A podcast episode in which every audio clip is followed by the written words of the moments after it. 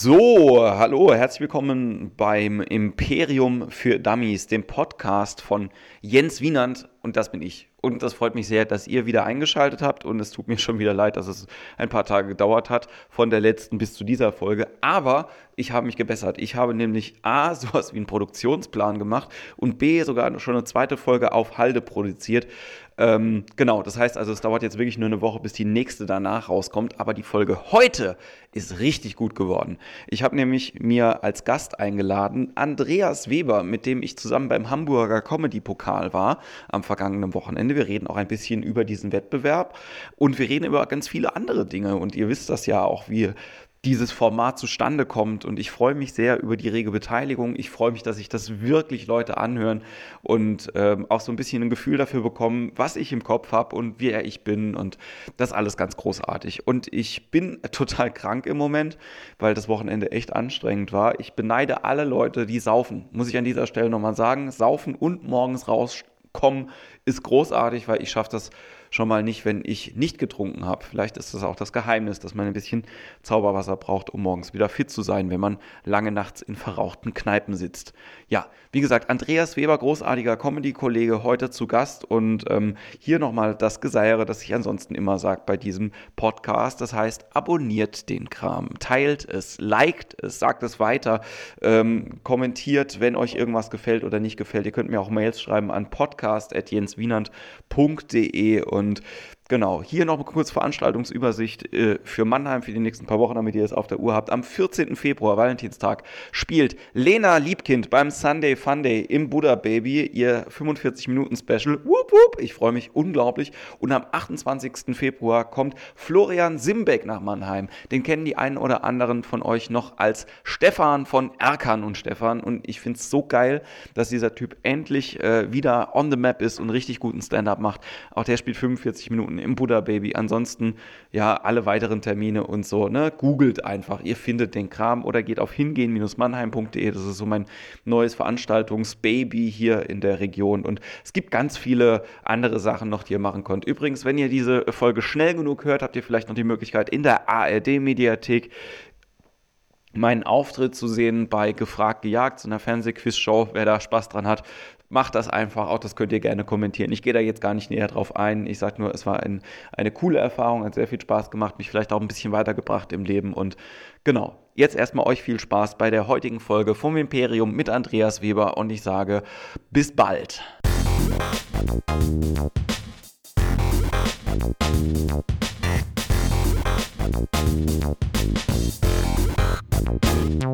Noch schnell weiß bei Twitter geliked. Noch, noch ein paar Fafs, Fafs verteilt, sagen wir hier auf Twitter. Ja, du, Ja. Bist, du bist ja so ein, äh, so ein Twitter-Typ auch einfach, ne? Du machst viel auf Twitter. Ja, ähm, tatsächlich mehr auf Twitter irgendwie, weil äh, ich glaube, da kann man mehr Output, äh, täglich Tweets raushauen und es wird einem eher verzeiht. Ähm, aber ich bin trotzdem für Twitter-Verhältnisse noch relativ human. Irgendwie, da gibt es Leute mit 160.000 äh, Tweets irgendwie, wo man fragt, dass, äh, was Warum sonst- machen die das? Ja. Ja, ja. Und wann machen die das? Ja. Und äh, äh, ja, besorgt euch ein Leben. Ja, ich habe ich hab das nicht so richtig raus, muss ich sagen, mit Twitter. Ich habe das jetzt auch so mit den Followern und so. Das ist genau das gleiche wie mit Instagram. Da habe ich ja jetzt auch irgendwie erst vor kurzem mit angefangen. Und ich weiß noch, als ich es das erste Mal auf meinem iPhone gehabt habe, da hatte ich noch ein 3GS iPhone. Das heißt, hätte ich es damals benutzt, ja, hätte ich jetzt schon keine Ahnung, wie viel Follower. Ja. Aber auf der anderen Seite wäre da auch sehr viel, sehr viel Sachen drauf gewesen, die einfach ähm, wenig mit diesem, mit dieser Comedy-Karriere irgendwie äh, zu tun haben. Und das hat ja quasi so jetzt so den, den Anfang genommen und dokumentiert das so ein bisschen. Von daher ist das irgendwie eigentlich ganz schön. Ich glaube, äh, Twitter oder jede so Social Media Plattform ist ähnlich wie äh, viel, wie in vielen anderen Bereichen.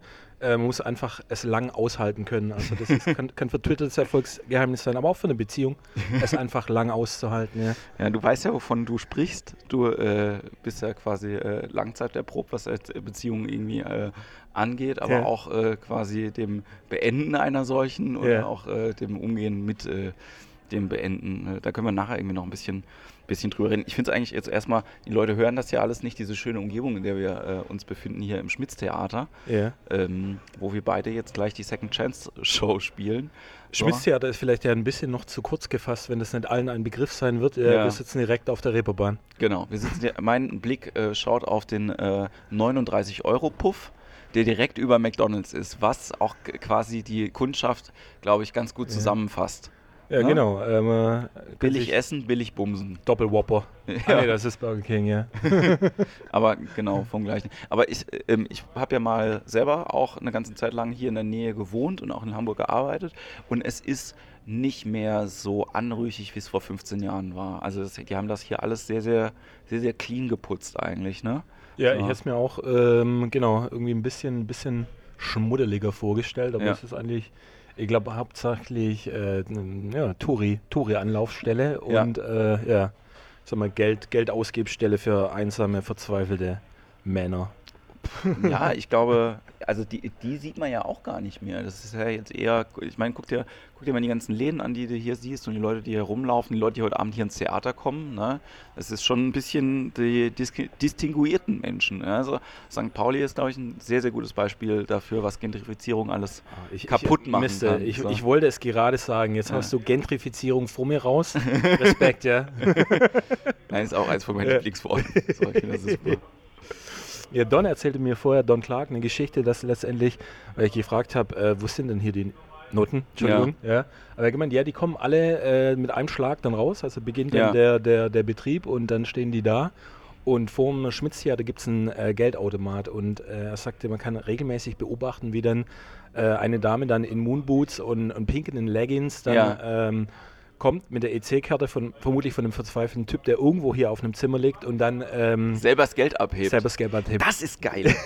Also das ist ja, Ja. das, ja quasi Das der ist Service. Rundum-Service. Total, ja. Mit dem goldenen Herz, komm, vertrau mir. Ja. Ich heb dein Geld für dich ab, ja. Ich, äh, also die nächste Stufe wäre, dass sie in diesen Gürteltaschen dann einfach so ein EC-Lesegerät irgendwie hätten. Ne? Du kannst es, kannst es ja heutzutage machen. Es gibt ein EC-Lesegerät fürs iPhone. Ja. Ne? Also das wäre das, das Coolste ever, Genau. wenn du Ja. zu der Nutte gehst und sagst, Alter, ich nehme auch die Karte. Ja. So, ja? Oder hast du die App? Ja. Ja. Die- genau, genau. So wie Uber. Ja. Einfach, du kannst dir dann so, Genau. eine, so eine Nutte buchen für Direkt. eine halbe Stunde Ja. und dann, äh, wie bei Uber, kommt dann irgendwie gleich kommt Katrin, ist in drei Minuten bei dir. Ja, und sie ist dann auch so, so auf den Punkten, wenn sie auf dich zukommt. Ja.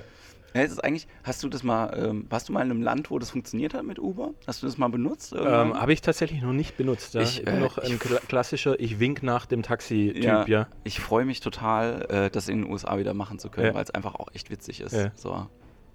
Ähm, also, wir haben auch eigentlich nur positive Geschichten gehabt, außer eine Freundin wurde beinahe mal entführt.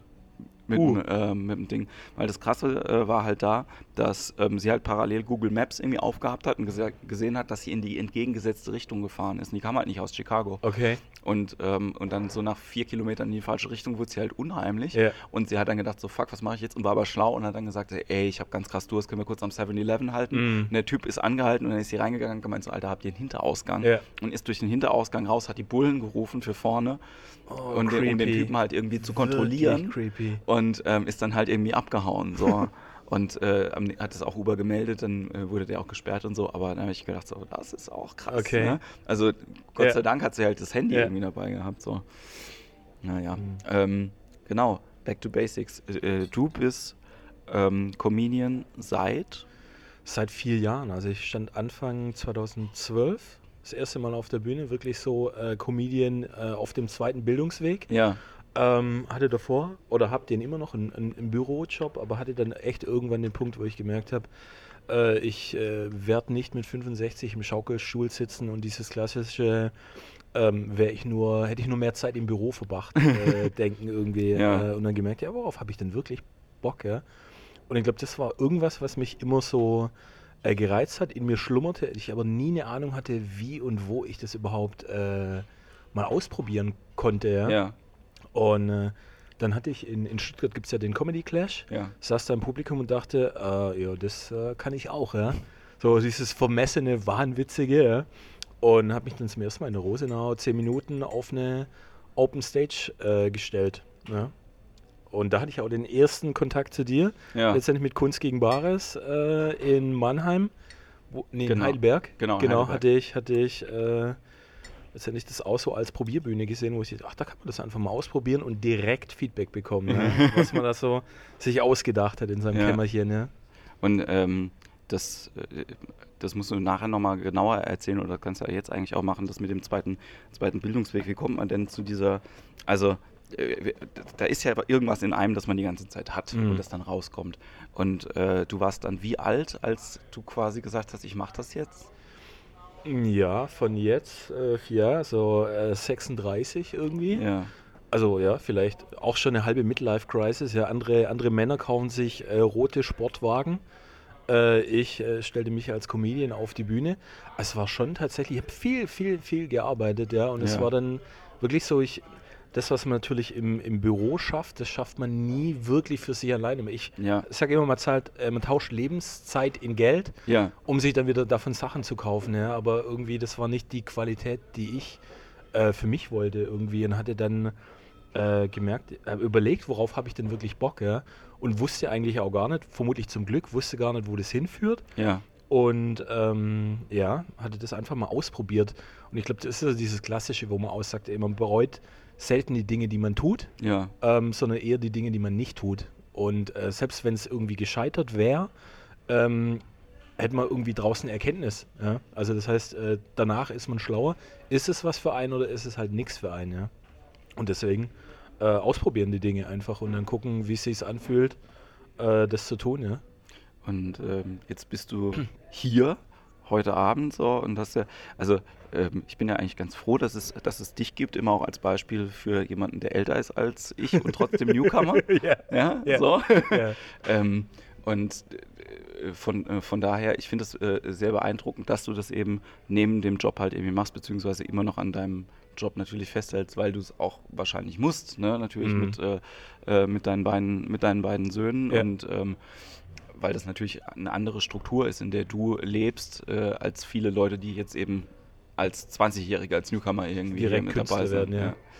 Aber äh, also es hat beides, es ist auf der einen Seite eine Doppelbelastung, aber ich finde, es hat beides seinen Charme. Auf der anderen Seite nimmt es mir äh, den Druck, irgendwie mit so einem finanziellen Schwert im Nacken irgendwie kreativ sein zu müssen. Ja. Also sich wirklich unter Zeitdruck entwickeln zu müssen. Und ich sage da immer, so dieser alte Spruch, äh, Gras wächst nicht schneller, wenn man dran zieht. Ich glaube, so eine Bühnenentwicklung äh, kann man gar nicht beschleunigen, Nee. sondern Dinge müssen einfach Stück für Stück passieren, irgendwie Erkenntnisse reifen, irgendwie das Handwerk wachsen.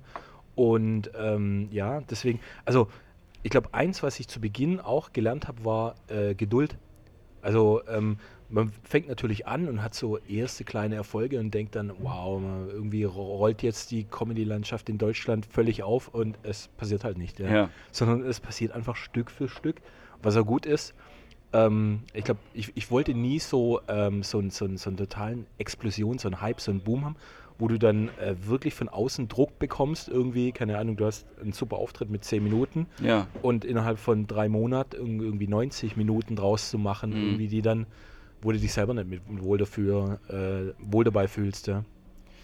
Naja, und jetzt, äh, aber das, das Gras ist ja jetzt ganz schön gewachsen irgendwie in der Zwischenzeit Ja, bei dir. ja. Also ähm, hat, ich, ich weiß nicht, ob es wirklich mit dem, äh, mit dem Comedy Cup irgendwie angefangen hat, aber ich glaube, es war schon ein guter Mhm. Milestone irgendwie Ja, für dich.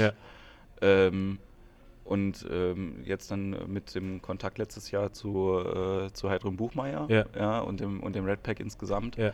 so ähm, läuft es ja für dich eigentlich ganz gut. Ne? Ja, also, es war eine kontinuierliche Entwicklung irgendwie äh, Schritt für Schritt, auch mit äh, äh, Rückschlägen irgendwie. Also ich glaube so die, die, der Comedy Slam in Trier und der Comedy Clash in Stuttgart, die ich gewonnen hatte, das waren beides immer ähm, dann so Wettbewerbe, wo man letztendlich den, Neu den Leuten mal irgendwie auf die Landkarte rutscht, irgendwie, der was sagt, oh, Andreas Weber, der macht was, ah, okay, Ja. gucken wir uns den mal an. Comedy Cup war dann das nächste mit, mit einfach einer äh, breiten Wirkung, wo einen dann andere Künstler auch sehen, äh, etablierte Künstler. Ja. Dort gibt es ja die zwei Wettbewerbe für die Newcomer und für die Profis. Ähm, und genau, letztendlich nach dem Comedy Cup, da hat mich Nightwash gesehen. So, und da bin ich dann zum ersten Mal in den Talent Award für Nightwash ja, äh, gerutscht. Dann irgendwie hat es denen gefallen, wieder eingeladen und äh, TV-Aufzeichnung, Tour äh, mit Nightwash. Also ja, Stück für Stück einfach. Ja. Das, ähm, das Krasse ist auch bei, bei dir irgendwie, dass du, du hast einen sehr eigenen Style irgendwie, finde ich. Okay. Vom, vom Gag-Aufbau und von der, äh, von der, wie man sagen würde, der Delivery. Ne? Ja, Also. Ähm, ich, ich finde es auch immer, äh, finde auch immer toll, dass es halt so gerade äh, äh, nicht immer klassisch ähm, der, der, der, die gleiche Struktur ist, äh, die irgendwie bedient wird von Mhm. Leuten. Ne? Also jetzt heute Abend die 14 Leute, die da auftreten, viel unterschiedlicher können es eigentlich nicht Ja, sein von ja. dem, was da passiert. Ne? Das ist richtig. Also ist halt wirklich alles dabei, von ganz straightem Storytelling, ja, äh, hier von, von Frank, der äh, erzählt hat, ich habe noch nie einen Text aufgeschrieben.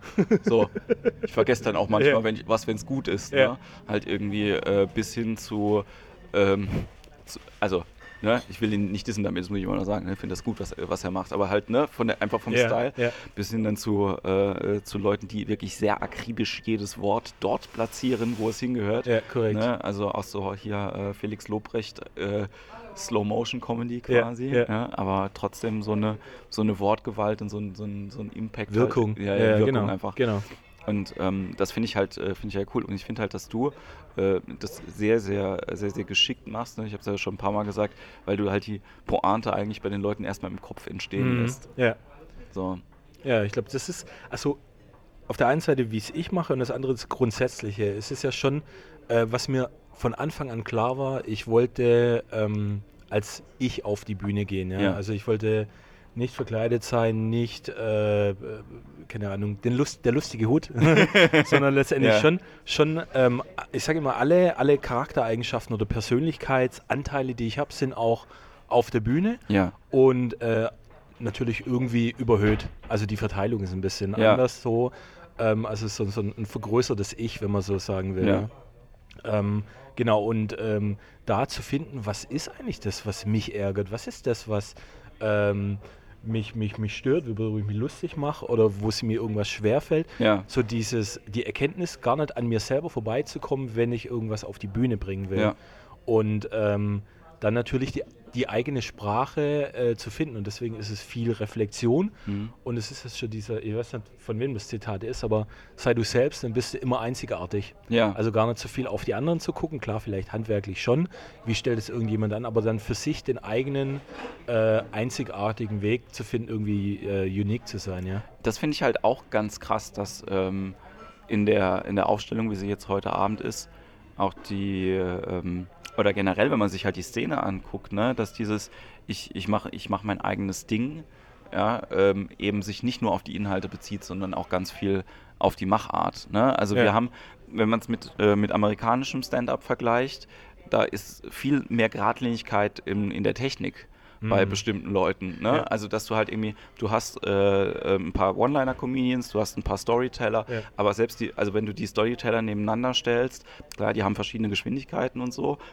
auch verschiedene Dynamiken, aber es ist einheitlicher in dem, wie sie es Mhm. machen. Ja. Und, äh, und hier, bei- diese Szene oder bei uns, da ist jetzt, das ist so krass unterschiedlich, Ja. weil die Leute halt auch von so vielen verschiedenen Bereichen einfach kommen. Ne? Ja. Also hier die, äh, die, die Mädels von Suchtpotenzial, die eigentlich halt eher wirklich einen Musical-Hintergrund Musical haben. Background Ja, haben ja. und versuchen damit halt irgendwie den, den Witz zu kreieren. Ja. Oder ähm, hier äh, Gabor mit seinem, der, der Flötenspiel studiert hat. So.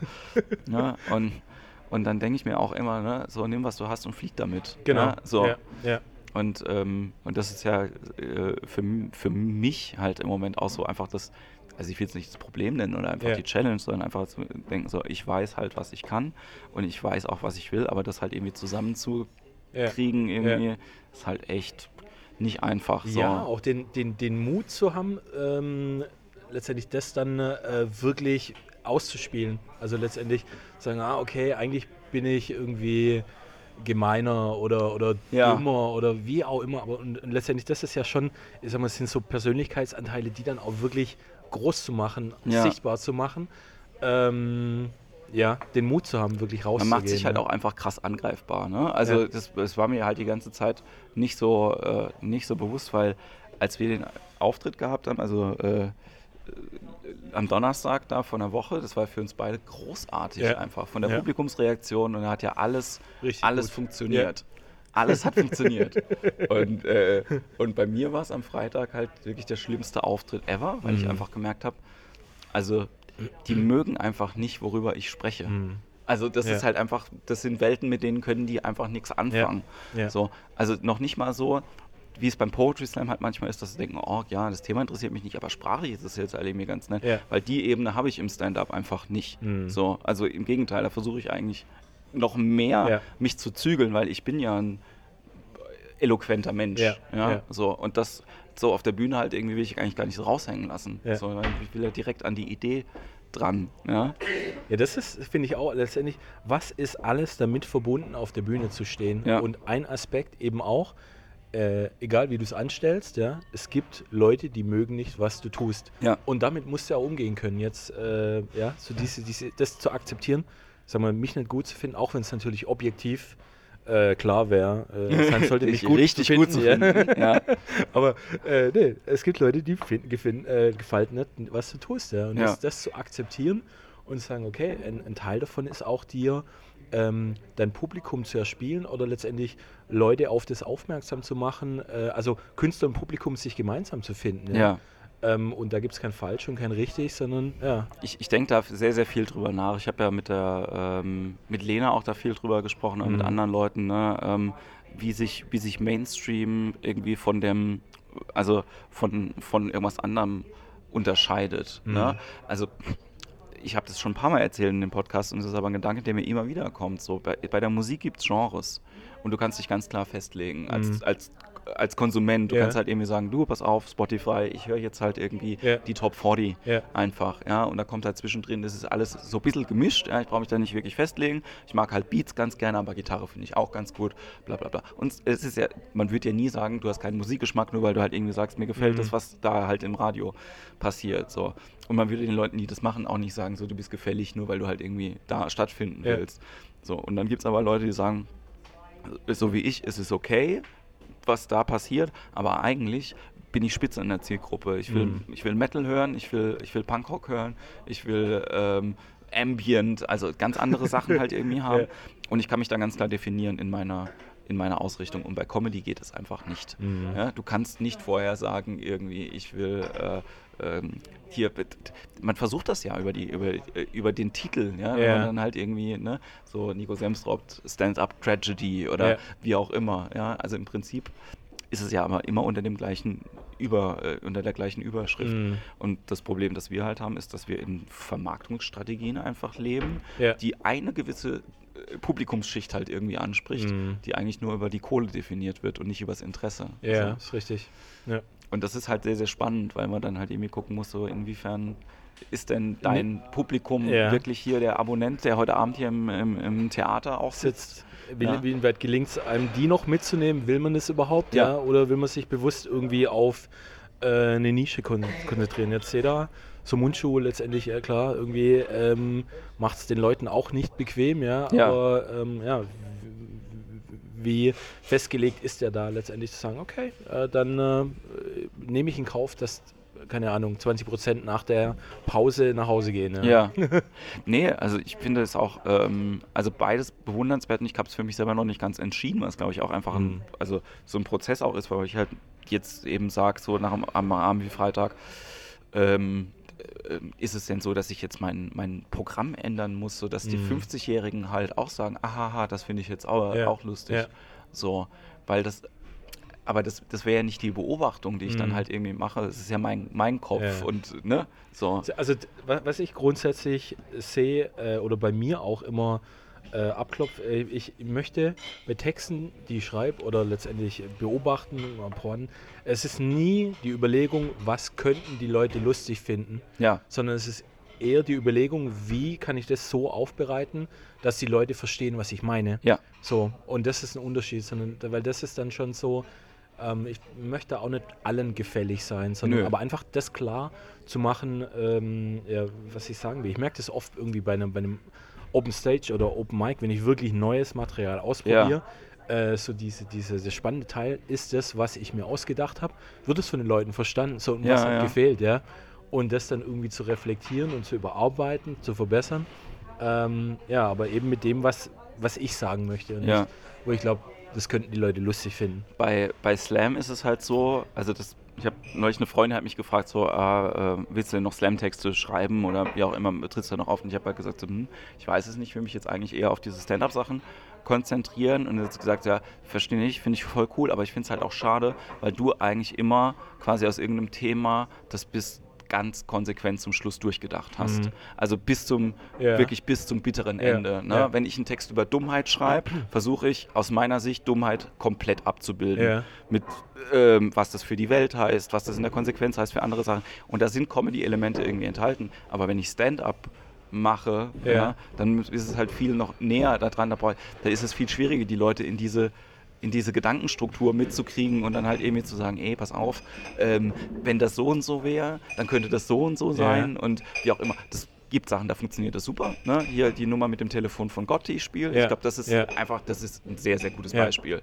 ne? für eine blöde Idee, die man gut in, in, verschiedene Richtungen dreht und wendet genau. und in anderen äh, genau Perspektiven, in einen Kontext setzt. Also deswegen denke ich, also grundsätzlich dieses Handwerkzeug der, der Denk- und der Arbeitsweise der Recherche und irgendwie ja. Bilder entstehen zu lassen und letztendlich gucken, letztendlich Stück für Stück tiefer in das Thema reinzugehen, ja. links und rechts zu schauen irgendwie. Also ich glaube, das kann auch helfen, letztendlich eine gute Basis für ein gutes Material für Stand-up zu schaffen. Irgendwie, ja. ich glaube, äh, nur wahrscheinlich die, die, die Vortragsform ist natürlich dann äh, irgendwie direkter oder anders oder weniger lyrisch oder wie auch immer. Ich glaube, das muss man gucken, wie man es äh, darbietet. Aber und die, die Grundlage ist, sehe ich, äh, gutes Handwerkzeug. Ja, ja. ja. Und ich habe es jetzt auch gemerkt, also ich habe das erste Mal jetzt auch ähm, äh, mir mal Themen genommen, wo ich gedacht habe, so, naja, also ich habe mich einfach jetzt nicht damit auseinandergesetzt. So mache ich jetzt einfach mal. Ne? Mhm. Ne? Thema Verlobung.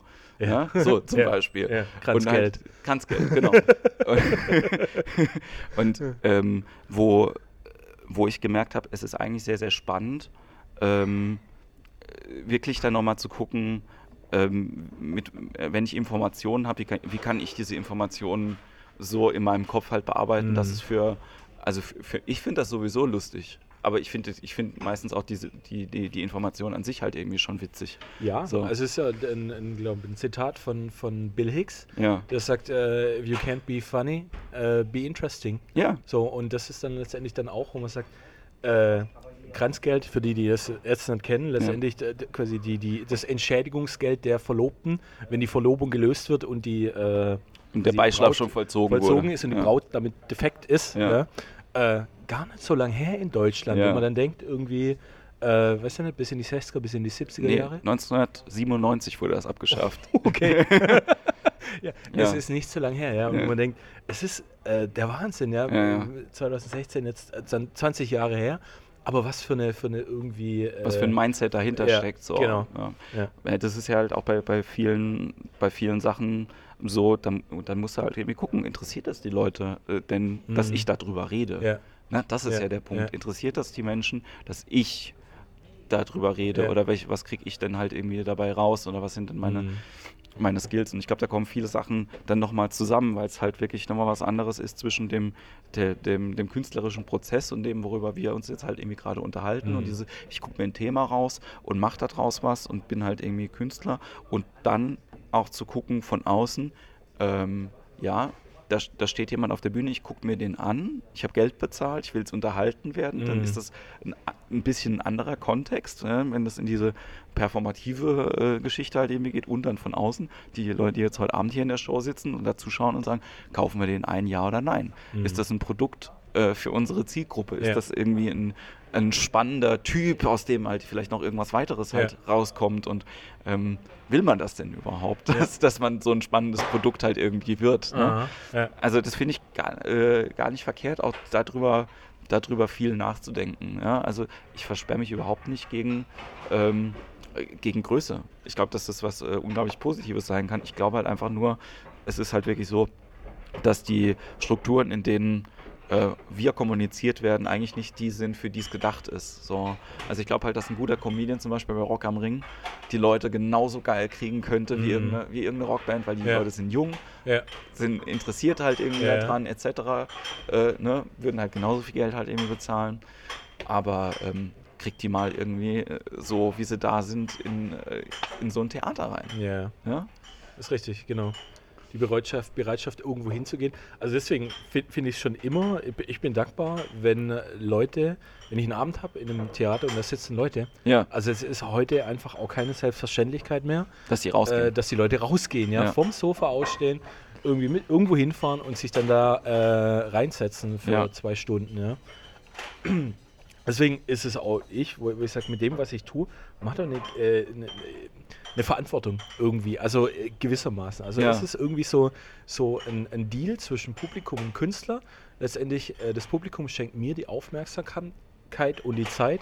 Und letztendlich, das ist, äh, wenn mir keiner zuhört, dann äh, brauche ich auch nichts erzählen. Ja. So. Und das quasi, äh, denen was zurückzugeben, dem Ja. Publikum, ähm, ja, das ist äh, das, das war ja. dem, das, was ich mir bewusst bin. Das war ja auch das, was ich quasi nach dem, nach dem Auftritt am Freitag gesagt habe, weil er echt so, dass es mir eigentlich leid getan hat für die Leute, dass es denen nicht gefallen hat. Mhm. Also ich konnte, also konnte das jetzt nicht, ändern. nicht ändern, Genau. ne? Ja, so, ja. sondern einfach so, dann war ich halt einfach der Falsche und ich habe halt dran gedacht, so, wie, wie geht's mir denn, wenn mir sowas passiert? Ich war ganz oft schon in der Sneak Review, zum Beispiel, wo Kinofilme gekommen Ja. sind und ich gedacht habe, so, ich gehe jetzt einfach raus, Mhm. so.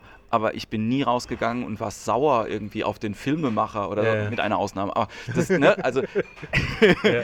dieser Film, wo Cosma Shiva eine Oma spielt, ja, wer auch Oh. immer den verbrochen hat, wenn du das hörst, ja, geh ins Ausland einfach. Das ist einfach ganz, ganz furchtbar. Müssen wir gucken, wie der heißt, ich weiß das nicht. Aber ich, ich habe keine negativen Emotionen gegenüber dem, sondern, Ja. ich bin ein bisschen, bin ein bisschen traurig halt irgendwie, weil ich mir den Abend vielleicht anders vorgestellt Mhm. habe oder wie Ja. auch immer. Ja, ja. Ne? Aber es ist jetzt nicht so Hard Emotions, dass ich irgendwie denke, so um Gottes Willen, ja, halt irgendwie. Und wir selber als Künstler haben das halt auch viel öfter, wenn da jemand bombt auf der Bühne, Mhm. dann denken wir halt eigentlich erstmal immer, boah, ey, schade für ihn, ne, dass das natürlich nicht so ankommt, weil wir die Künstlersicht haben. Mhm. Aber ich versuche auch manchmal als Veranstalter die Zuschauersicht halt irgendwie auch einzunehmen Mhm. und zu denken, so, ja, schade eigentlich, dass jetzt die, diese zehn Minuten halt nicht so waren, wie man sich das vorgestellt hat. Und äh, aber manchmal ist auch die Wahrnehmung einfach komplett, äh, komplett bekloppt. Ne? Also die Hamburger zum Beispiel reagieren halt nicht so viel wie, äh, wie die im Süden. Irgendwo anders, ja. Ne? Also Ja. das war halt echt krass. Da war gestern neben mir waren vier, fünf Leute gesessen in der Reihe und der Typ neben mir hat kein einziges Mal gelacht. Mhm. Und vor mir waren so zwei, drei Reihen und die haben ab und zu mal gelacht, jetzt aber auch nicht viel. Die haben nicht zwischendrin applaudiert. Ich Ja. habe mich halt kaputt gelacht bei, bei Tamika und bei Johnny. Das Ja. war halt echt wirklich richtig gute Sachen. Und so zwei Reihen vor mir war halt so ein, so ein älterer Mann. Und der hat immer, wenn es irgendwie so anzüglich war, Ja. was ja bei Tamika schon viel ist und bei Johnny eigentlich die ganze Zeit, so weggeguckt von der Bühne. So, Charme erfüllt. Ja, ja, dem war das so, jetzt lachen oder ja, wie? ja, so. der fand das lustig, Ja. aber dem war das so unangenehm, Mm. weil der selber so, Ja. ich bin doch jetzt schon 90, ich darf doch jetzt nicht immer so einen Pimmelwitz lachen. so. und, Ja. ähm, und das habe ich halt gedacht, so, man steckt halt einfach auch nicht drin, ja, so an dem, Mhm. äh, in diesem Prozess und dem Publikum, ja. Aber genau, wa- was du sagtest, irgendwie, äh, dass es, ich glaube, das Publikum einem auch dann gar nicht so äh, krumm nimmt, irgendwie, ist dann auch wieder auch ein Teil der Erkenntnis für mich gewesen, weil es ist ja so ein YouTube-Kommentar, den ich auch mal hatte, irgendwie, oh, das muss schrecklich sein, auf der Bühne zu stehen und äh, da funktioniert ein Gag nicht und keiner lacht. Ja, Und dann sage ich, äh, nee, es ist fuck it, egal einfach. Ja. Ja. dann heißt es einfach weiterzumachen. Und äh, dieser eine Gag schon gar nicht und auch nicht der Auftritt hat wirklich so viel Relevanz für die Leute, die das setzen. Ja? Ja. Du gehst nach Hause, denkst, okay, war jetzt nicht wirklich, wie du sagtest, der Abend, den ich mir vorstellte, aber dann bist du auch vergessen. Klar, Ja. die Leute werden dann kein Fan von dir, ja. Aber du gehst, die gehen nach Hause und es ist vergessen. Also die sitzen nicht zu Hause und denken dann so, also dieser, dieser Weber, ey, das ist also wie die, die da überhaupt, das geht ja gar nicht. Und- das hat keine Relevanz. Ja. Und man hat auch oft einen, ähm, also so, so einen Qualitätsstandard gesetzt, der äh, Quatsch ist, so, weil man gar nicht vergleichen kann, was da gerade halt Mhm. irgendwie passiert. Das, wo, wir sind hier nicht in einem Newcomer-Wettbewerb zum Beispiel. Ja, Ja, ja, So, ich ja, ja. habe hier eigentlich gar nichts verloren, ehrlich gesagt. ja. ich ist auch so. nicht, ja. Nein. So, Ja. weißt du, wenn der Heinrich, äh, wenn der Heinrich Delcourt auf der Bühne steht, der seit, der seit über 20 Jahren halt irgendwie den Scheiß steht. macht. Ja, ja. Und ähm, dann denke ich so, Alter, es ist geil, mit so Leuten halt irgendwie was zu tun Mhm. zu haben, Ja. überhaupt künstlerisch. Und halt irgendwie dankbar zu sein, halt irgendwie da mitmachen zu können. Und so, ah, du machst das auch. Das ist ja, also ich bin interessiert daran. Das ist eigentlich eher das Ding. Das fürs Publikum. die haben ja da gar, teilweise gar keine, äh, gar keine Ahnung davon. Und wenn ich mir halt überlege, wie das bei Bands manchmal ist, Mhm. ja, so, welche Band ist denn wirklich so gut, wenn die halt quasi im ersten Jahr ist oder im zweiten Ja. Jahr, dass da die Leute halt irgendwie umfallen Ja. ja. und äh, Ja, jeder Fan wird und alle sagen, ist voll geil und wie auch immer. Und deswegen, das nimmt für mich selber so ein bisschen Druck einfach raus aus der ganzen. Geschichte. Ja, ja, genau. Und dann äh, passiert es irgendwann, äh, dass die Leute dann äh, in einer breiteren Masse bekannt werden oder der breiten Öffentlichkeit bekannt werden. Man denkt, wow, Newcomer aus dem, aus dem Boden geschossen. Ja. Aber letztendlich, äh, wenn man sieht, wie viele Jahre Arbeit dann dahinter stecken und wie lang der Weg ist, äh, jetzt kristallklar auch mit seinem Video durch die Decke geschossen, aber der ist halt auch wirklich Seit drei Jahren rum- die ganze Zeit auf der Bühne. rum, überall Ja. rumgeackert, hey, auch vor 20 Leuten gespielt, äh, fleißig, fleißig, fleißig, ja. Ja. Bülent hat, was weiß ich, nach über zehn Jahren den Newcomer Award irgendwie Ja. beim Comedy-Preis bekommen. Ja. Also das entspannt das einfach. Ja. Also ich glaube auch einfach, dass die, äh, ähm, ich, ich freue mich ja schon, wenn ich mich altersmäßig an das Publikum annähere, irgendwann mal, ja, so, und ich mit 40 Du, dann du, vielleicht... du arbeitest quasi jetzt auf das Alter deines Publikums hin. Ja? Genau, genau, genau. Das, äh, das, das Die Ziel. Zeit spielt für dich. Das, das ist das Ziel. Und ähm, ich merke das aber halt auch daran, dass es so ein, das ist ja so ein Zwischending. Ne? Also ich funktioniere ja bei Leuten, die wesentlich jünger sind als ich in verschiedenen Sachen sehr, sehr Ja, gut. ja, ja. Und ähm, ich mache aber auch Sachen, die für Älteres, also wenn wir, wenn wir Impro-Theater zum Beispiel spielen, ne? Mhm. das, also das Boulevard-Theaterpublikum findet das grandios, was wir da machen. Ich selber gehe da von der Bühne und denke, das war jetzt künstlerisch nicht unbedingt das Gelbe vom Ei, aber wenn es den Leuten gefallen hat und da jeder irgendwie ein 20 hinlegt, so, geil, freue ich mich. Das ist auch cool, wenn man das halt einfach so mehr oder weniger aus dem Ärmel schütteln kann. Ja, Die verrückten jungen Leute. ja. da ruft man irgendwas und dann machen die da draußen Werbespot. Wahnsinn. Ähm, nein, also ich will es nicht kleinreden, was, Mhm. wir, was wir da machen, sondern mir geht es eigentlich eher darum, ähm, diese Awareness ist halt eine andere. Ne? Ja. Also wenn, wenn du ähm, mit, diesem, mit diesem Thema, ne, ähm, holst du mich auch ab. Ja? Selbst wenn ich jetzt mit meiner Freundin zusammen wohne, Mhm. Ja. aber jeder, der mal alleine gewohnt hat, Ja. kann sich in deine Geschichten rein, Ja. Äh, reinversetzen. Ja. Ja. Und wenn es nicht alle Sachen, alle Punkte sind, dann sind es drei oder vier. Ja. Mhm. Und du komprimierst das halt einfach sehr, sehr schön Ja. für, äh, für verschiedene Sachen. Und ich habe halt eben kein, nicht dieses eine Thema, Mhm. so, wo ich halt irgendwie denke, so ja, das, das bestimmt mein Leben oder hat mein Leben für eine ganze Zeit lang halt irgendwie bestimmt, sondern ne, da kommt es ja jetzt so langsam irgendwie dran, dass ich halt irgendwie in der Schule äh, halt ein, ein, ein Wacko war und ne, Mhm. das, was daraus geworden ist, halt irgendwie jetzt so ein ja, jemand ist, der halt einfach sich sehr, sehr viele Fragen stellt über, über alle möglichen Sachen. Ja, so. ja. Das vielleicht auch nicht immer die Fragen sind vom Publikum, ja, aber hoffentlich, ja, so, Ja, aber ich glaube, es gibt immer zwei Möglichkeiten. Die Möglichkeit eins ist, ähm, von Dingen zu erzählen, zu denen die Leute ähm, fast automatisch irgendeinen Verknüpfungspunkt haben, wo ich Ja. sage, äh, wir sind irgendwie alle unterschiedlich, aber so wir Menschen doch in dem Kern irgendwie äh, halt doch sehr ähnlich, ja. Und dann gibt es irgendwie vielleicht sehr spezielle Themen, sehr spezielle Überlegungen. Wenn du jetzt so dein Beispiel Ja. irgendwie abgefahrene Überlegungen, äh, da ist halt dann die Herausforderung, das Thema so aufzubereiten, dass du die Leute abholst. ja, Ähm, also ich glaube, beide, beide Wege sind irgendwie äh, gangbar und möglich, absolut, ja. Und ich mag ja auch Comedians, die mir äh, Sachen erzählen, die ich bis dahin noch nicht gewusst habe. Und Mhm. ich ähm, einfach denke so, Alter, deswegen finde ich Tamika so geil. Ja. Weil das ist eine Lebenswelt, mit der ich nichts zu tun habe, Ja. aber ich bin unglaublich interessiert daran, so, äh, was die Frau irgendwie alles mir zu erzählen hat. So. Ja. Also nicht nur die Art, wie sie das erzählt, Ja. sondern, ähm, sondern eigentlich wirklich die Inhalte. Mhm. Weil die hat, äh, wenn man sich mal auch pri privat mit der unterhält, da kommen viel krassere Stories als das, Ja. was sie auf der Bühne halt irgendwie raushaut. Und äh, da bin ich sehr gespannt, was da halt irgendwie noch, ähm, noch passiert. So. Und ähm, so ist das bei vielen Leuten eigentlich. Mhm. Ne? Also denke ich halt immer, ich finde halt, deswegen wäre wär mein Traum ja wirklich auch immer noch mal so ein, so ein Format zu machen. Hat äh, Costa mal erzählt, dass er mit, ähm, äh, mit Christian Schulte-Loh darüber gesprochen hat. Mhm. Irgendwie fünf Comedians treten auf und ähm, jeder kriegt vorher halt irgendwie ein Thema und dann kriegt jeder eine Paarung und der andere erzählt über das gleiche Thema. Mhm. So. Ja. Und das finde ich halt sehr, sehr, sehr spannend eigentlich. Ja. Ja, das ist äh, schon, schon eine, eine Battle, Battle der, der Gedanken, Battle Ja, der ja. Styles irgendwie. Ja. Ja, äh, klar. Es ist, ist Ja, hört sich, hört sich spannend an, ja. Wie, ähm, Robert, gerade bei dem, bei dem Battle sind, du hast ja jetzt schon viele, viele Wettbewerbe äh, mitgemacht. Das mhm. ist heute wieder ein Wettbewerb ja. und ähm, äh, bist du inzwischen so, dass du ähm, bist du, wie soll ich das sagen, ehrgeizig genug, irgendwie zu sagen, ja, ich, ich, ich will das, ich, ich brauche das, ich mache das? Oder wie, wie, findest du das ähm, mit, den, mit den Wettbewerben, dass das überhaupt eine gute Idee ist, sowas zu machen? Oder? Also ich glaube, es ist natürlich schon, ähm, vor allem wenn man gewinnt, einfach eine Möglichkeit, sich einen Namen zu verschaffen, auch Aufmerksamkeit zu verschaffen.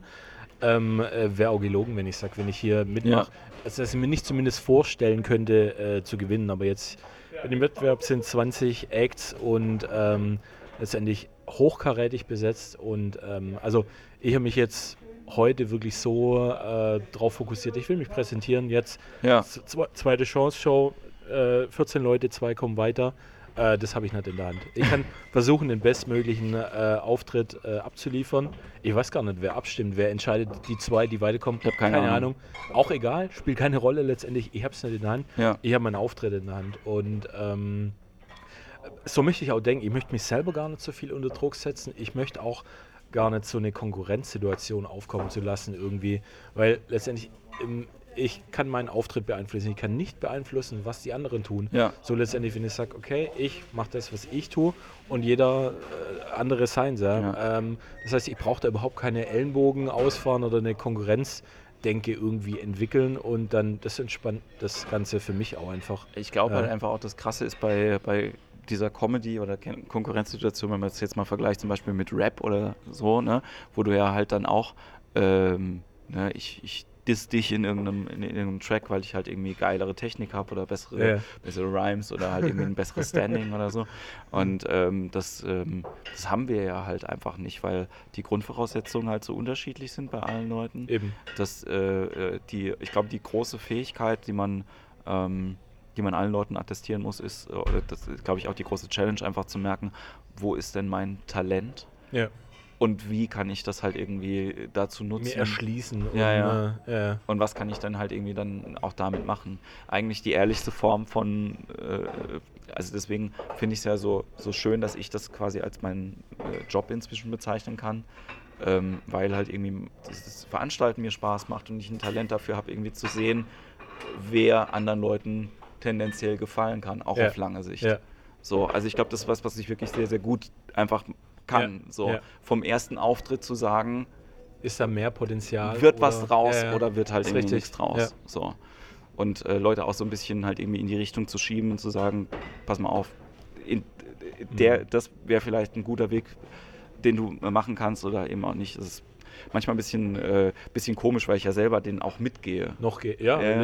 Also deswegen glaube ich, man ist da auch nie fertig und ich äh, glaube, man kann trotzdem Leuten Tipps geben oder beziehungsweise äh, ich sag dann, ich habe da auch nicht denn das äh, irgendwie äh, die Wahrheit gepachtet, aber ja. ich kann sagen, die Erkenntnisse, die ich für mich ähm, gemacht habe, so einfach zu sagen, ich halte das nicht irgendwie so als total geheim hinterm Berg, ja. sondern möchte das vermitteln und dann muss der andere ohnehin irgendwie schauen, was er selber draus ja. macht. Ja?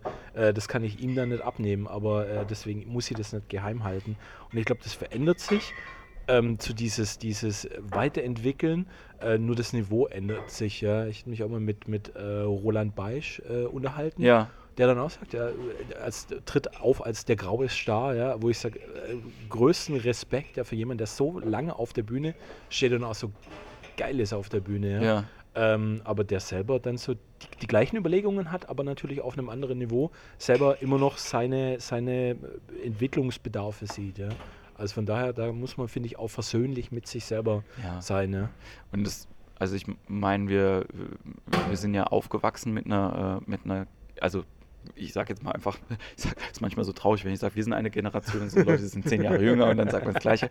Nee, aber ähm, halt aufgewachsen ähm, in, einer, in einer Zeit, wo Stand-up gerade aufgepoppt ist. Ja. Ne? Also ähm, denke, für dich war ja wahrscheinlich Mittermeier, Mittermeier auch. Der erste, der, den man so bewusst genau. wahrgenommen hat. Vielleicht als Kind noch die Otto-Bücher, aber so klassisches Stand-up ja. war Rüdiger Hoffmann und äh, genau, Michael Mittermeier. Ja, und äh, bei mir hat es halt auch angefangen mit, äh, wie bei allen, glaube ich, einfach auch Otto und ähm, ähm, Helge Schneider und Habe Kerkling war auch noch gleichzeitig ja. bei ja. mir so mit, da war ich 13, das mhm. war dann halt, ja, 94 ungefähr Ja. muss es gewesen sein. Und ähm, also wir sind halt groß geworden in einer Zeit, wo quasi man überhaupt ein neues Thema hier irgendwie lanciert hat. Mhm. So, und das Ja. ist, wenn man sich jetzt so kulturgeschichtliche Sachen irgendwie anschaut, eigentlich nicht lange her. Ne? Überhaupt So, nicht. also ich Äh. meine, da gab es noch Kranzgeld damals. ja.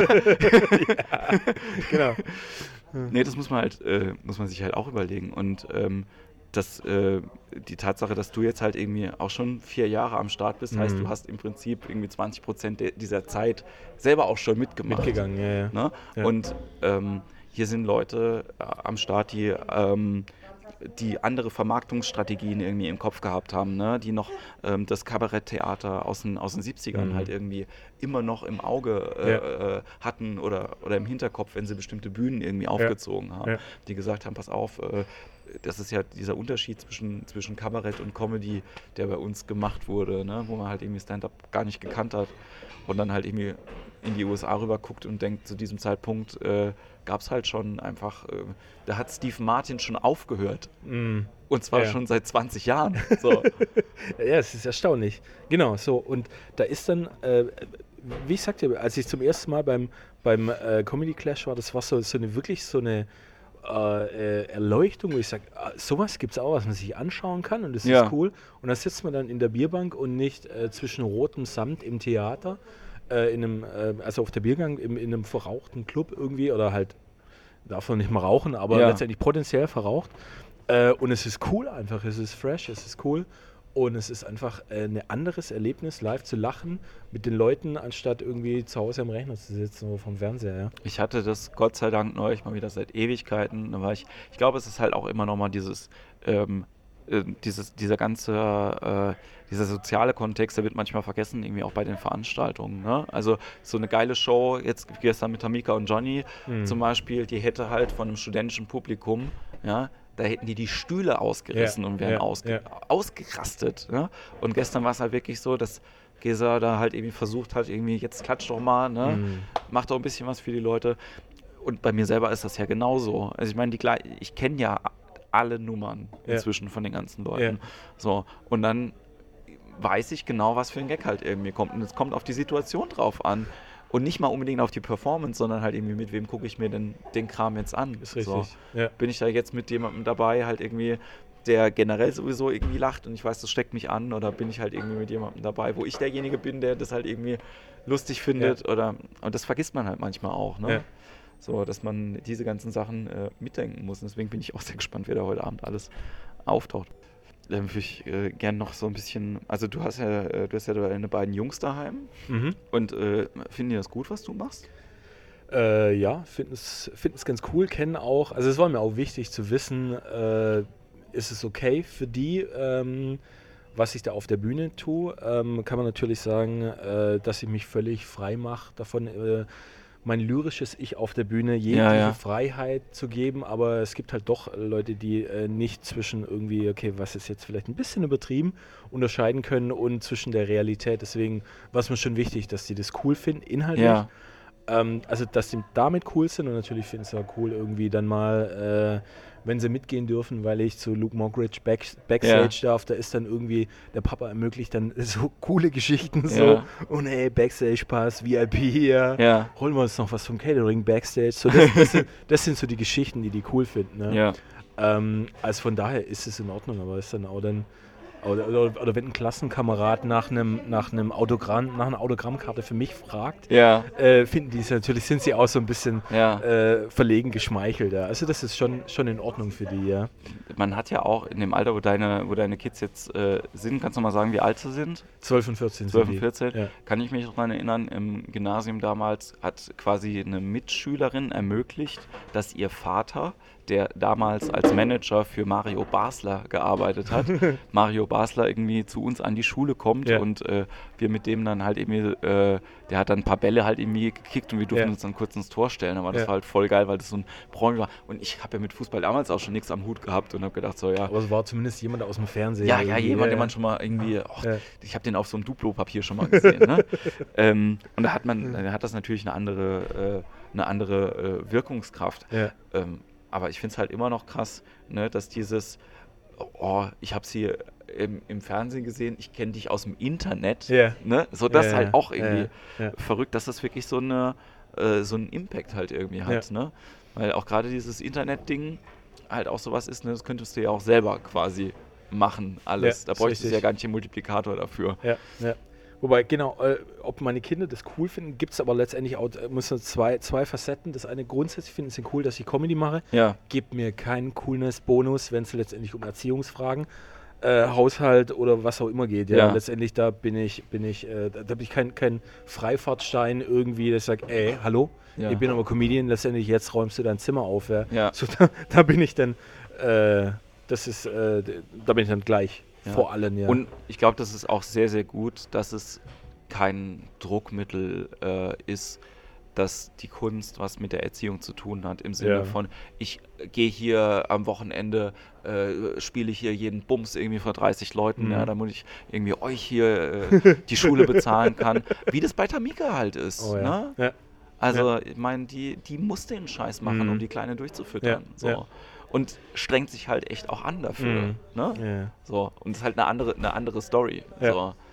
Äh, äh, Finde es sehr, sehr, sehr, sehr spannend. Es Ich- gibt auch, glaube ich, gar nicht so viele Leute in der Szene, von denen ich jetzt wirklich weiß, dass sie, dass sie Kinder haben und Mhm. das dann irgendwie auch, Ja. auch thematisieren in irgendeiner Art und Weise. Ja. Ist natürlich, es ist schon letztendlich das Händchen zu haben, wie man es thematisiert, aber letztendlich, ähm, auch jetzt, ob das jetzt Kinder sind oder die Ex-Frau, Ja. äh, überwiegend spreche ich ja doch über mich. Also Ja. letztendlich ist es ja immer die Reflexion auf, ähm, auf welche Kosten geht irgendein Joke oder letztendlich, was ist die Legitimation für irgendein Handeln. ja. Also und ich glaube, das ist dann auch so durchaus das Gerechtigkeitsempfinden des Publikums, wo ich sage, okay, ähm, wenn er da jetzt äh, gemein ist oder, oder irgendwas Härteres tut, Ja. äh, kann ich seine, keine, seine Motivation nachvollziehen irgendwie und das verständlich zu machen, dass es letztendlich äh, nur ein Weg ist, sich irgendwie zu behaupten oder sowas. Ja. Äh, vielleicht nicht immer mit den richtigen Mitteln. Ist das Verständnis größer, als einfach nur irgendwie fies zu sein oder mit Finger, ja. Fingern auf jemanden zu zeigen oder drauf zu hauen. Ja. Nein, ich finde es ja auch, ähm, finde es ja auch ganz, äh, ganz toll, äh, dass du das so, so plain einfach machst. Ne? Sagen, nach einer Trennung lebe ich jetzt wieder alleine. Fertig. Ja. Gibt genug Leute, die halt irgendwie dieses, Mhm. das Ding ja halt irgendwie bis zum, bis zum Kotzen halt Ja, irgendwie ja. ausreizen würden schon. Aber das, das, das interessiert ja in dem Moment eigentlich gar ja, nicht. Sondern, denke ich, einfach zum Leben. Ja. Ja. Ja, ja. und ähm, das finde ich auch äh, sehr, sehr gut. Was ich spannend finde, so deine, äh, deine Ex-Frau, ähm, habt ihr euch mal da irgendwie wirklich auch drüber unterhalten, was du da, was du da machst? Und, äh, und wann war das das erste Mal Thema?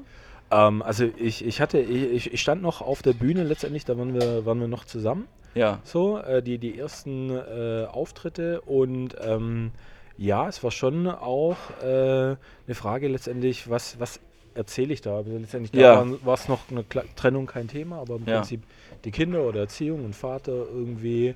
Ähm, und ja, das so einen Mittelweg zu finden, also quasi sich nicht von außen für alles, was man tut, äh, quasi die Legitimation zu holen und die Erlaubnis, ich glaube dann, äh, das schränkt einen künstlerisch dann zu sehr ein. Ja. Aber grundsätzlich Meinungen höre ich mir dann äh, schon an, ja. Aber ja, wie gesagt, also letztendlich auch, was jetzt irgendwie meine Ex-Frau angeht, ja, äh, habe ich selber das Fingerspitzengefühl. Ich habe gar nicht die Motivation oder Grund, ähm, jetzt da irgendwie dem Finger auf sie zu zeigen. Weißt Ja. du, eine Trennung ist immer 50 Prozent, hat jeder seinen Anteil und Ja. es passiert halt und du kannst es auch nicht erzwingen, dass es funktioniert. ja, Und ähm, ja, aber natürlich dann, deswegen habe ich auch vor ihr wirklich großen Respekt.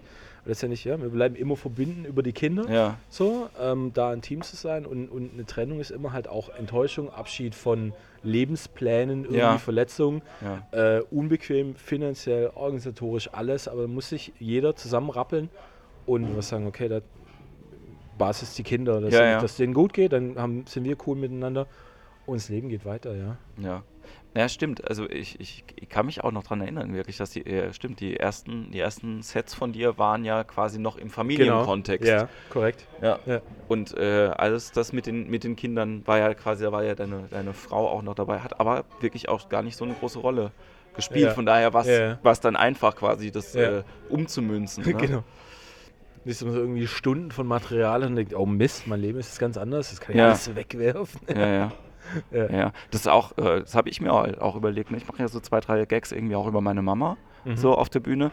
Und wenn ich thematisieren würde, dass die jetzt tot ist, Mhm. dann wäre das halt ganz krass, Ja. ne? so vorher. Das wird, den, wird die Leichtigkeit einfach rausnehmen. Rausnehmen, Und ja. äh, das will man dann auch gar nicht. Deswegen, also, ne, ich, ich habe das meiner Schwester auch gesagt. So, ich Mhm. finde es eigentlich ganz schön, dass ich die Mama immer noch in dem Programm irgendwie drin habe. So, weil das für mich, ich bin ja jetzt auch nicht emotional Mhm. halt irgendwie, äh, weil ich werde sie immer mit diesen lustigen Anekdoten halt irgendwie abgespeichert Ja. haben. So. Ja. Also das sind die Sachen, wo ich mich am meisten dran erinnert habe, als sie noch gelebt hat und das wird einfach auch so bleiben. Ist ja? schon aber die, die Überlegung, wie, wie geht man mit, mit solchen Anteilen um irgendwie Ja. letztendlich. Ein Aspekt bei mir letztendlich, mein Vater starb, da war ich sieben, so. Ja. Und ähm, weil letztendlich so eine, eine Reflexion der Vaterrolle ist ja auch das, so die Überlegung, wie, wie habe ich selber irgendwie den eigenen Vater erlebt. So. Ja. Und ähm, letztendlich eher von meiner Mutter dann großgezogen worden, weil Ja. letztendlich die Jahre irgendwie da die Erinnerung weniger ist.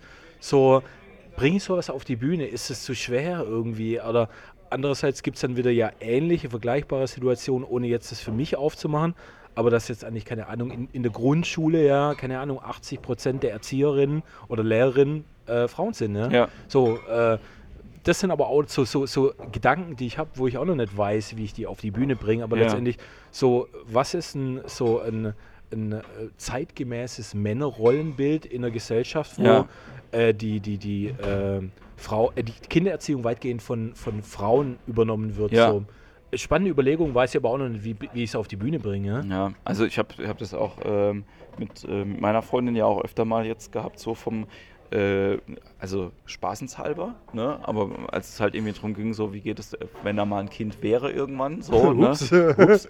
ähm, nee, das Ups passiert ja bei, äh, bei uns nicht, weil wir haben uns da so weit schon drauf geeinigt, halt irgendwie, dass wenn ein Kind äh, äh, für uns in, in Frage kommen würde, also dieses Thema realistischer wäre, wir sowieso erstmal wieder äh, den Sex einläuten würden. aber äh, nein, aber eher, eher ein Pflegekind halt nehmen, wenn überhaupt. Okay. Und, ähm, und dann war es halt auch so, dass ich, das war immer so meine Traumvorstellung früher, so als ich angefangen habe, auch, da habe ich schon, das war bevor ich mich auf die Bühne gestellt habe, ich gesagt so, dann soll die Frau arbeiten gehen, ich kümmere mich die ersten drei Jahre und schreibe ein Buch. Mhm, So, ja, ne? ja. Und ich wäre da cool irgendwie auch damit, Mhm. so, weil ich bin auch, das, man mag das gar nicht glauben, ich bin ja Workaholic, ja, Ja. so, aber ich brauche nur de, diesen Rechner. Mhm. So, ich muss nicht unbedingt immer rumfahren und sowas, so, ich bin, ich programmiere halt irgendwie gerne, ich schreibe gerne, Mhm. so, alles gut. Und wenn ich dann halt irgendwie noch was anderes zu tun hätte, das äh, wäre ich, also von der, von der Männerrolle, ja, ich bin so weit weg davon zu sagen, ich verdiene hier das Geld, Ja. ja, so, einfach aufgrund der finanziellen Situation, dass ich das überhaupt gar nicht könnte. So. Also, was meine Erkenntnis, wenn ich auch sage, okay, ihr könnt das nochmal leben oder letztendlich so meine Philosophie, auch was jetzt irgendwie äh, Gleichberechtigung angeht, wenn ein, ein, ein Paar irgendwie Nachwuchs bekommt, beide im Job sind, also ich würde es heute wirklich so machen, dass man sich das einfach aufteilt. Ja, Jeder arbeitet Teilzeit, jeder arbeitet äh, oder hilft in der Kinderentziehung. Es bringt so viel, letztendlich jeder bleibt im Job drin. Äh, jeder hat Verständnis für die Position des anderen, sei es jetzt Richtung Job, Ja. wo so klassisch, ah, du kannst deinem Job äh, deinen Kaffee trinken, ähm, oh, du hast den ganzen Tag zu Hause vor dem Fernseher gehabt. Es bringt so viel Verständnis Ja. füreinander, äh, dass das wirklich, ähm, man sich das aufteilen könnte. Es bringt, ja, halte ich das für den besseren Weg und es ist doch ein relativ kurzer Zeitraum, wo die Kinder einen so wirklich so intensiv brauchen. Wirklich Ja. die ersten Jahre, ich sag mal so die ersten drei, dann die ersten sechs bis zur Grundschule Ja. und dann werden die Kinder, die, die Begleitung wird einfach äh, weniger nötig, ja? Ja. Immer, immer da zu sein, aber trotzdem, ähm, ja, ich finde, äh, Mann und Frau sollten sich das aufteilen, oder Frau und Frau oder Mann und Mann. Ja, Natürlich auch. Natürlich auch. Ja, das überlege ich. Ja, äh, bin ja auch gespannt, so wenn mal. Bei, bei, bei, bei uns in der Familie ist es ja so, ähm, dass meine Schwester ja auch mit einer Frau zusammen ist und äh, mein kleiner Bruder äh, ja auch so ein Chaot ist, äh, dass wenn da ein Kind irgendwie passiert, dann ist das halt passiert. So. Mhm.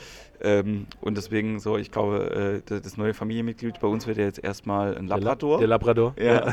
ja. Und da ist es so lustig, dass dieses, wir üben erstmal bei uns halt irgendwie die ganze Familie halt irgendwie macht Ja. mit dem Hund. das ist halt wirklich lustig, ne? Also das, was normalerweise bei Pärchen irgendwie hättest, so, das ist im Moment halt nochmal so, also weil halt kein Enkel da ist und Ja. mein Vater ist allein und jetzt halt so ein Labrador-Welpe. Ich glaube, Mhm. das ist jetzt einfach schon mal eine gute Beschäftigungstherapie für alle möglichen Ja. Leute. Naja. Ähm, aber du bist ja dann dementsprechend auch relativ jung einfach Papa geworden. Mhm. So. War das alles so äh, in, in Plan und Zug oder war das äh, damals? Ja, es, es war kein, kein irgendwie jetzt äh, viel nicht aus ähm, heiterem Himmel. Also Ja. ich war da auch dahin schon, schon ein paar Jahre mit meiner Frau zusammen. Ja. Irgendwie sie äh, vier Jahre älter als ich und äh, war einfach der Wunsch da, jetzt nicht so alt Kinder äh, zu bekommen. Kinder Kann ich zu sehr bekommen. gut nachvollziehen. Und ähm, so, ähm, ja, es, muss ich auch klar sagen, so dieses, als das Kind wirklich da war, mein, mein, mein Sohn, und du kommst Ja. aus dem Krankenhaus, sitzt zu Hause mit dem Kind und denkst so, boah, ja, und Ja. jetzt?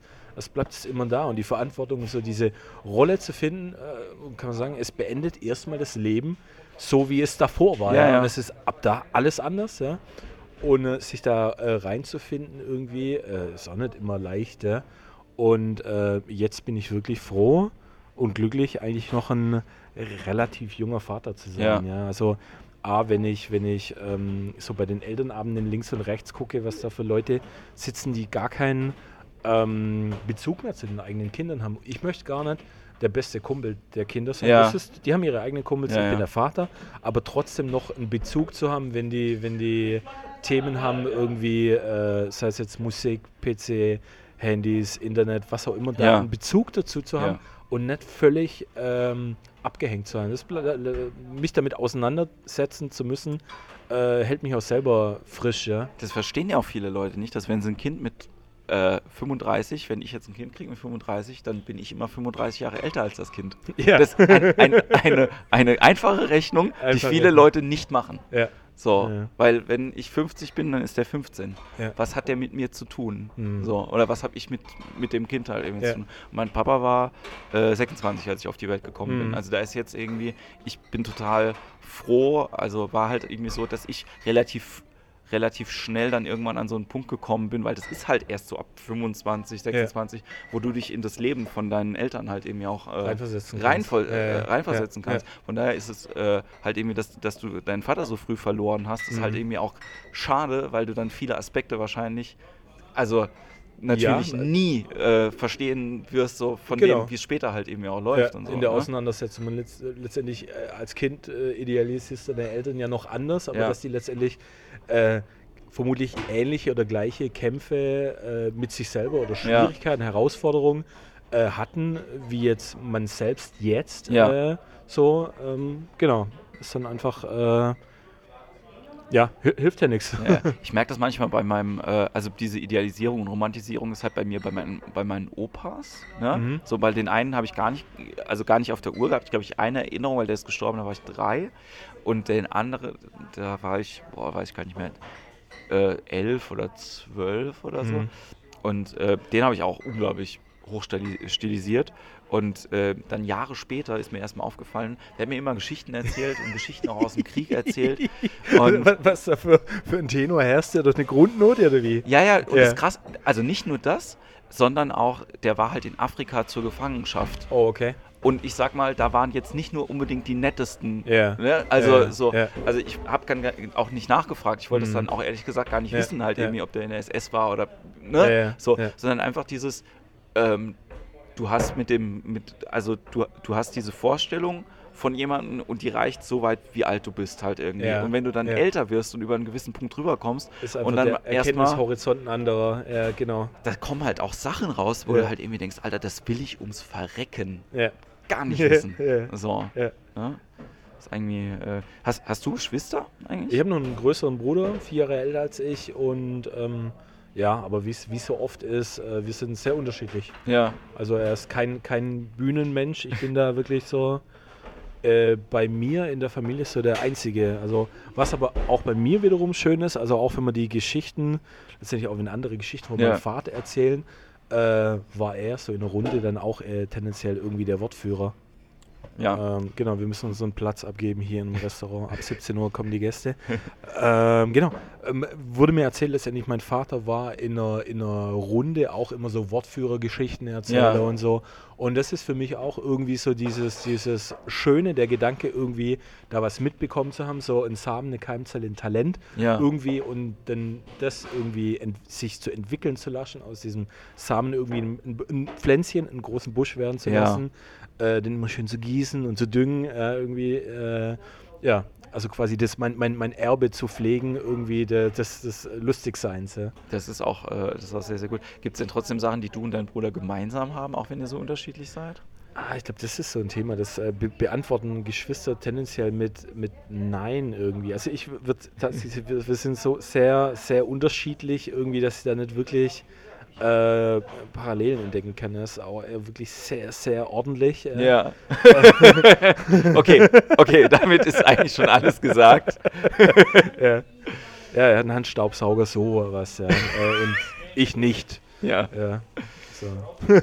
Das finde ich, das finde ich auch krass, weil, also bei, bei mir und meinen Geschwistern ist es ja auch so immer so, dass die, wir unterschiedlicher nicht sein können in der Lebensführung. Mhm.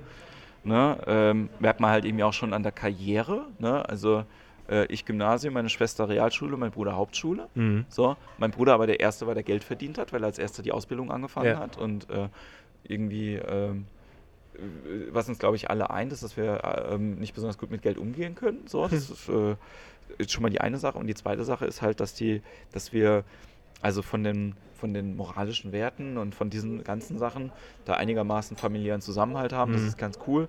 Und äh, früher habe ich immer gesagt, so wir haben halt den gleichen Humor. Mhm. So, was nicht heißt, dass quasi äh, Michaela oder Kai genauso, also genauso jetzt den Drang haben, da mit auf die Bühne zu gehen und irgendwas zu machen, sondern wir können einfach über die gleichen Sachen lachen. Mhm. Es ist halt einfach bei uns zum Beispiel, wie bei vielen anderen Familien, hoffentlich Tradition, an Heiligabend Heinz Becker zu gucken. Ja, so. Und ich lache halt Die, auch. die Weihnachtsfolge. ja, natürlich. Ja, ja. So. Und, ähm, oder dass ich halt irgendwie auch weiß, wenn ich so bestimmte Sachen lustig finde, ne, Mhm. Dann äh, finden die meine Geschwister halt irgendwie auch lustig. Was nicht heißt, dass die meine, lustigerweise mein, mein Comedy-Zeug auch Ja. so Ja. gut finden. Ja. So. Die finden halt die Impro-Sachen zum Beispiel auch Mhm. besser. Ja, ähm, also das ist bei Caro auch so. Also sie findet auch meine Impro-Geschichten, die ich da halt irgendwie zusammen mit anderen Leuten mache, immer ähm, sag, es ist menschlicher, es ist mehr an mir dran als, als diese Comedy-Sache, weil ist halt so eine sehr, das ist so ein, äh, ein sehr kantiger Jens, der da auf der Bühne steht. Ja, so. da hast du im Prinzip durch die äh, geforderte Geschwindigkeit auch gar keine Chance zu zerdenken. ja. So, indem du das irgendwie äh, am, am schwarzen Brett skizzierst, das, Ja, was ja. du in der, im Stand-up machst, ja.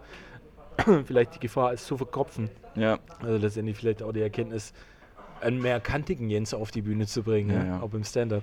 Ja, äh, einfach ein bisschen, bisschen herzlicher zu sein. Irgendwie. Ich bin sehr, sehr gespannt. Ich gucke jetzt, habe mir auch jetzt viel Solo-Improvisation angeguckt, ne, Mhm. war bei Sascha Kor, fand das richtig Ja. toll. Äh, schau mir jetzt äh, Thomas Kreimer an, der rote Stuhl, der macht auch einfach Ja, so, der kommt ohne irgendwas Genau. auf die Bühne Genau, und, zack, und unterhält sich äh, einfach mit den so. Leuten. Ja, äh, den sehe ich Mitte Februar irgendwann in, äh, in Frankfurt.